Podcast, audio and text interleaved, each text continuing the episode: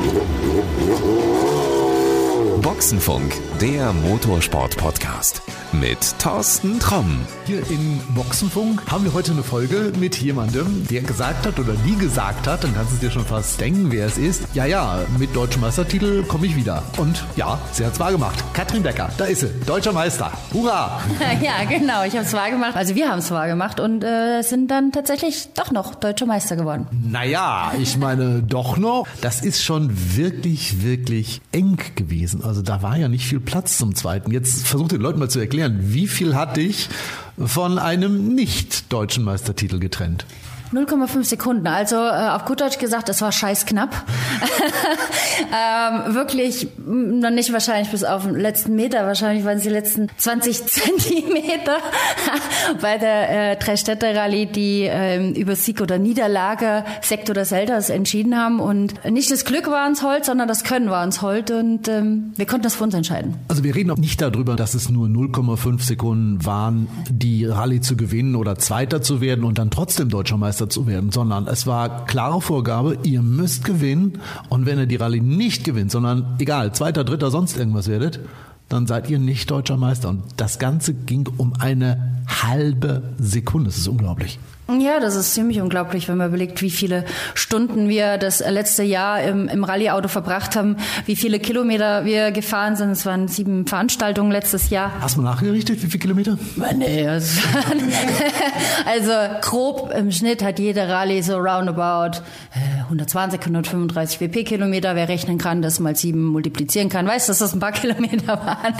Ähm, und auch ein paar Stunden. Wir hatten keine andere Option an diesem Samstag. Wir haben Freitagabend extrem viel Zeit verloren. Ah, wir sind am Freitagabend äh, drüben in Tschechien gefahren. Extrem viel Zeit verloren, also das heißt über 30 Sekunden. Und äh, wir hatten nur eine Chance an dem Samstag, die da hieß Attacke. Philipp wusste wie immer nichts von diesem ganzen Drama, was ich den Samstag über abgespielt habe. Wir haben gesagt, okay, wir haben jetzt einfach nur Spaß.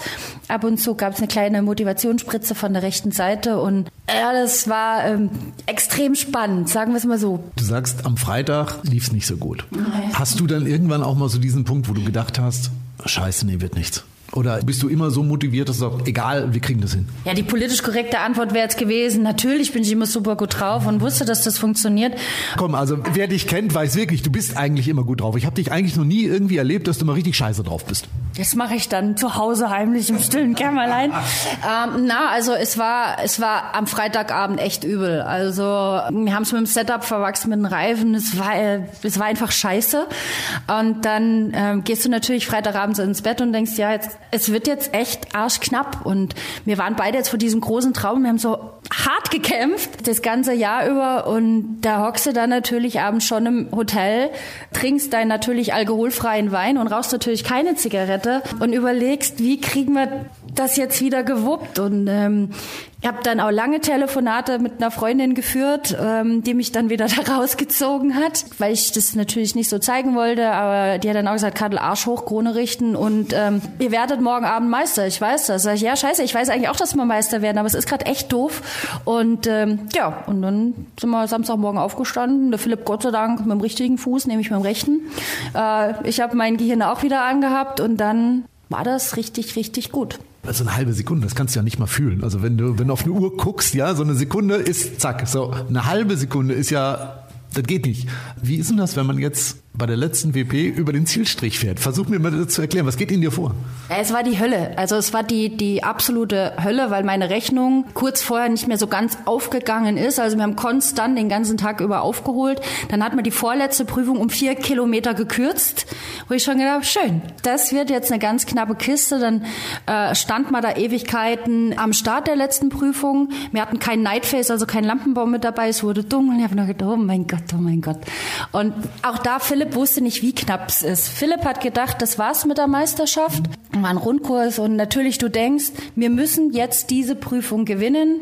ich weiß gar nicht, wie viele Sekunden es waren, viereinhalb, keine Ahnung, ich weiß es nicht mehr. Und bei jedem Rutscher und es hat geregnet und alles, ja, oh mein Gott, oh mein Gott, oh mein Gott. Und auch da dürfte der nichts anmerken lassen als Co. Und dann über die Ziellinie drüber und dann ähm, bist du erstmal ruhig und denkst, oh mein Gott. Und dann sind die Zeiten, Ewigkeiten nicht reingekommen. Dann ähm, sind falsche Zeiten reingekommen. Habe ich dann Philipp gesagt, dass wir mit zwei Sekunden die Meisterschaft verloren haben. Nein.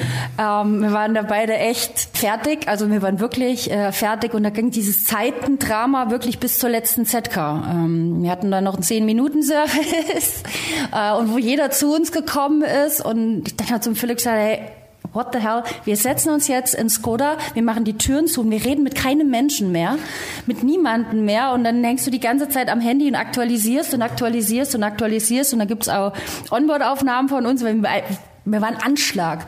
Und dann, ähm, ja, und irgendwann kamen dann schon Glückwünsche. Und ich so, äh, wie jetzt? Und der Philipp, ja, was jetzt, Kattel, was? Ich, weiß es nicht. Und dann ähm, hat dann endlich auch mein Zeitensystem funktioniert. Und in dem Moment kam dann auch der Marco Schramm vom Rallye Hub und hat gratuliert und dann, dann war es vorbei. Also es war abartig, ja. Was hat sich seitdem verändert? Äh, nix. Hallo, du hast einen deutschen Meistertitel. Da, da, da muss doch, also ich meine, da müssen doch erstmal äh, Glückwünsche ohne Ende gekommen sein. Tausend Anfragen, um ein Autogramm zu kriegen. Du musst ganz viele Einladungen zu irgendwelchen coolen Veranstaltungen gekriegt haben. Viele Menschen müssen sich mit Sponsorverträgen um dich reißen. Ja, natürlich. Also all das ist der Fall. Also natürlich ähm, sind ein paar mehr Autogrammwünsche gekommen und auch gerade was so die Management-Attention von Philipp und mich anbetrifft, also Facebook, Insta, da merkt man schon, wir haben eine unfassbare Reichweite, was unsere Onboards anbetrifft. Ich glaube, das hat auch damit zu tun, dass wir zwei unfassbar viel Spaß im Auto haben. Pass auf, den Link müssen wir wieder reinpacken. Also ich habe mir wirklich auch ein paar angeguckt. Ja, also Spaß habt ihr wirklich voll. Wer es noch nie gesehen hat, also ich pack's dir rein in die Shownotes, klick einfach mal drauf und ich garantiere, du wirst auch eine ganze Menge Spaß haben. Ja, also das, ich glaube, das ist auch unser Erfolgsrezept, dass wir zwei extrem viel Spaß haben. Aber hat sich jetzt wirklich was geändert? Also habt ihr jetzt von, von Sponsoren oder von Leuten, die euch unterstützen wollen, auch massiv jetzt erstmal Anrufe gekriegt, die gesagt haben, ey geil, deutscher Meistertitel nächstes Jahr, also 2023 wollen wir mit euch zusammen unterwegs sein? Also natürlich im ersten Schritt unsere beiden Hauptsponsoren oder wir haben drei, drei große Firmen, die, die uns schon seit Jahren unterstützen. Bluecamp, Twinbus mit Miltech, die ist, glaube ich, wir waren kaum über der Ziellinie, denen muss es gleich gegangen sein, die, die sich unfassbar gefreut haben, weil natürlich ja, niemand Philipp und mich auf dem Schirm hatte und da auch schon ihre Zusagen wieder für dieses Jahr gegeben hat, was natürlich für uns toll ist und da auch die ein oder andere neue Anfrage reingekommen ist, weil wir, denke ich, auch gesehen haben, gemeinsam mit Speedlife Motorsport Sport, dass wir da ein tolles Dreigestirn sind und dass man da auch äh, gerne einsteigen kann. Ist das jetzt wirklich so, dass du dadurch deutlich mehr Geld verdienst? Komm, wir fangen mal ganz groß an. Also so eine Formel 1 Meisterschaft, die macht dich ja mit einem Schlag reich. Da kriegst du gleich ein paar Millionen mehr fürs nächste Jahr. Ist das bei dir auch so? Ja, ähm, das ist ja Formel 1. Bei Rallye ist es so, dass wir nicht bei Wünsch dir was sind, sondern bei so ist es. Und wir einfach dankbar sind, dass wir fahren dürfen. Es gibt keine Preisgelder. Also das wäre schön könnte man sich mal überlegen. Aber wir, wir verdienen da kein Geld mit, Philipp und ich. Wir sind dankbar, wenn am Ende des Jahres äh, die Zähler auf Null stehen oder auf knapp einem Minus. Ne, wir hatten jetzt letztes Jahr das große Glück, dass wir keine Kaltverformung hatten. Aber ansonsten, wir verdienen damit kein Geld. Also ihr seid in dem Sinne keine Profis. Es gibt keinen Werksvertrag, es gibt kein sattes Gehalt, dass du im Prinzip dich nur ums Rallyefahren kümmern musst, sondern du hast einen ehrlichen Job noch nebenbei. Ja, also sowohl Philipp als auch ich, wir haben ganz normale Jobs. Wir fahren so auf einem gewissen Profiniveau, das kann man sagen. Aber wir ähm, haben ganz normale Jobs. Also Philipp arbeitet in einem der elterlichen Autohäuser und ist dort Verkaufsleiter. Ich arbeite bei einem Berliner Fintech und leite dort den Vertrieb für die Dachregion. Wir müssen beide auch ganz klassisch Urlaub nehmen. Dieses Wort mit U, habe ich gehört. Wo wir beide die letzten 15 bis 20 Jahre unseren Urlaub, wie man das wohl so nennt, äh, in den Motorsport investiert haben. Wir müssen Urlaubsanträge ausfüllen. Ja, Philipp bei seinem Dad, ich bei meinem Chef. Ähm, ich muss meinen Mitarbeitern äh, sagen, dass es definitiv sechsmal im Jahr Freitage gibt, wo ich als ihre Chefin nicht erreichbar bin. Das wissen die auch. Deswegen habe ich meinem Chef gesagt, dass wir freitags bitte keine Meetings machen. Wir haben das jetzt alles so ein bisschen umgeschiftet. Natürlich, um meine Leute freitags zu schonen und vielleicht, weil die eine oder andere Rallye freitags ist. Ja. Ist nicht das glamouröse Leben, auch mit einem deutschen Meisterschaftstitel nicht. also wir haben auch beide noch keine Sendung auf Netflix, die unser glamouröses Leben irgendwie widerspiegelt. Nee, klar, wir haben den deutschen Meistertitel, wir sind Sportler, aber wir haben nebenbei ein stinknormales Leben. Gibt es Menschen, die davon gar nichts mitgekriegt haben? Also wahrscheinlich deine Nachbarn oder so, wissen die davon, dass du einen deutschen Meistertitel hast, dass so ein fetter Pokal hier im Haus steht? Ja, also ich bin bewusst umgezogen, um meine Identität zu verstecken und auch hier äh, in Ruhe und in Frieden zu leben. Na, Käse. Also wohne ja hier auf dem platten Land, ähm, bin hier in der Region aufgewachsen. Man kennt mich, aber es ist jetzt ja nicht so, ich meine, du hast gesehen, dass mein Auto irgendwie äh, steht hier, hier wohnt die deutsche Rallye-Meisterin oder so. Es steht auch noch nicht auf dem Klingelschild. Wollen wir mal auf dem Boden der Tatsachen bleiben. Es ist ein Sport wie jeder andere auch. Und ja, du siehst diesen wunderschönen Pokal, der steht hier, wird auch nachts immer beleuchtet.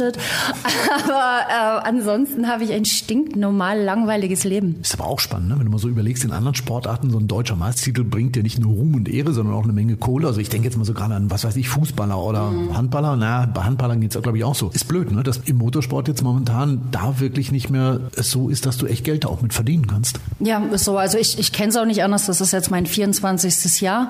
Ähm, ist eher so, dass du natürlich investierst, auch gerade am Anfang der Karriere. Ich glaube aber auch, dass das uns auch mit ausmacht oder auch gerade den Rallye-Sport mit, mit ausmacht, dass man durch die Bank weg alle wissen, für was wir das tun. Und Fakt ist, wir tun es nicht fürs Geld, sondern ja einfach für diese Leidenschaft und einfach, weil es äh, mit Abstand der coolste Sport der Welt ist.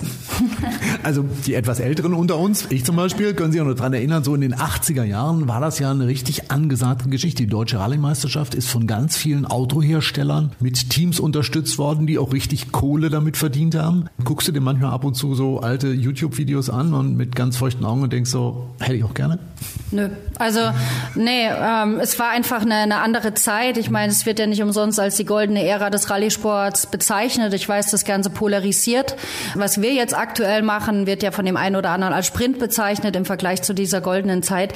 Ich glaube aber eben auch, dass es eben eine andere Zeit war, dass eben unsere Kollegen in der Zeit äh, Fulltime-Sportler waren, dass die Rackies, also die Besichtigung von Rallyes über Wochen gingen, ja, und wir eben Urlaub nehmen, dass wir müssen auch idealerweise montags wieder in, in einem Stück äh, am Arbeitsort sein. Also Philipp und ich hatten ja 2019 den heftigen Unfall. Ey, da kannst du dich jetzt nicht wochenlang krank schreiben lassen und rumheulen, weil du mit 130 oder was dagegen Hausecke geballert wirst. Dann ziehst du halt als Vertrieblerin keine hohen Schuhe an, sondern Sneaker. Und deswegen, ich gucke mir die Videos nicht an. Ich schaue eher in der, in der heutigen Zeit so nach Kollegen und Kolleginnen und gerade auch ins Ausland. Äh, jetzt in der WM gucken wir uns WRC Plus an. Und ja, wenn ich alte Fotos äh, sehen will, dann gucke ich ins Fotoalbum von meinem Dad und Videos, wie mein Papa gefahren ist. Der ist damals auch Deutsche Meisterschaft gefahren. Ja, damals ist es ja 18 oder 97 gewesen. Nein, du hast nicht. Ähm, auch Deutsche Meisterschaft. Mein Vater war auch international unterwegs. Äh, er ist glaube ich, jetzt bedeutend öfters unterwegs als äh, damals, als mein Bruder und ich noch klein waren. Äh, er fährt historisch, ne? je Oller, je Dollar, äh, mit seinem besten Freund. Und das finde ich auch ganz cool. Aber ich bin da eher äh, so, dass ich da nicht zu sehr in die Vergangenheit gucke, sondern eher schaue, was ist aktuell unterwegs, was kann man machen und wie, wie kann man selbst vielleicht noch besser werden bevor wir jetzt über die Vergangenheit sinnieren und gucken, was mal so früh alles war, lass uns mal in die Zukunft gucken. Wo sind wir mit dem Rallye-Sport in zehn Jahren? Wie wird Rallye-Sport in Deutschland aussehen? Wie viele Meisterschaftstitel wirst du dann haben? Das ist jetzt wieder so eine, das ist eine klassische Thorsten Tom-Frage. in zehn Jahren, okay, also in zehn Jahren ähm, äh, wird es hoffentlich den Rallye-Sport noch geben. Es wird hoffentlich auch noch Beifahrer geben. Na, ich meine, ich arbeite zwar für ein Technologieunternehmen und die KI schon sehr weit fortgeschritten, aber ich hoffe, dass der Beifahrer nicht durch irgendeine Software ersetzt wird. Das äh, hoffe ich sehr, weil dann wäre ich ad hoc arbeitslos, ähm, losgelöst dessen, äh, ob ich in zehn Jahren noch fahre oder nicht. Also ich würde mir wünschen, dass wir eben eine große deutsche Rallye-Meisterschaft haben, die bezahlbar ist. Ich glaube, das ist das Stichwort, bezahlbar. Es ist jetzt schon in Dimensionen, wo sich nicht jeder leisten kann, ja, weil es gibt ja nicht nur uns vorne, sondern es gibt da noch bedeutend mehr Teams, die mit, ich hätte jetzt fast gesagt, noch mehr Herzblut und noch mehr finanziellen Aufwänden da investieren. Ich denke, es muss bezahlbar sein, auch was die Antriebe anbetrifft, respektive auch, wie die Motoren befeuert werden oder nicht befeuert werden. Und long story short, Short. Ich hoffe einfach, dass es den Sport, reim dich oder ich fress dich noch in zehn Jahren gibt. Okay, wenn wir uns in einem Jahr hier wieder treffen, worüber reden wir dann? Über den deutschen Meistertitel 2023 und vielleicht äh, nicht, dass es so arschknapp wird wie letztes Jahr. Okay, nagel ich drauf fest. Katrin Becker, erstmal vielen, vielen Dank für deine Zeit. Vielen Dank für die vielen offenen Worte und also allerspätestens in einem Jahr, da sehen wir uns wieder.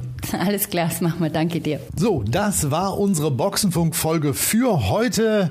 Ich gebe dir nochmal den Tipp, falls du uns nicht abonniert haben solltest, dann schau mal in deiner App, da siehst du irgendwo so einen Knopf, da steht drauf Abonnieren. Drück einfach mal auf den Button drauf und dann sind wir mit der nächsten Folge ganz automatisch in deinem Smartphone oder in deinem Tablet oder wo du uns auch immer gerade hörst, dabei.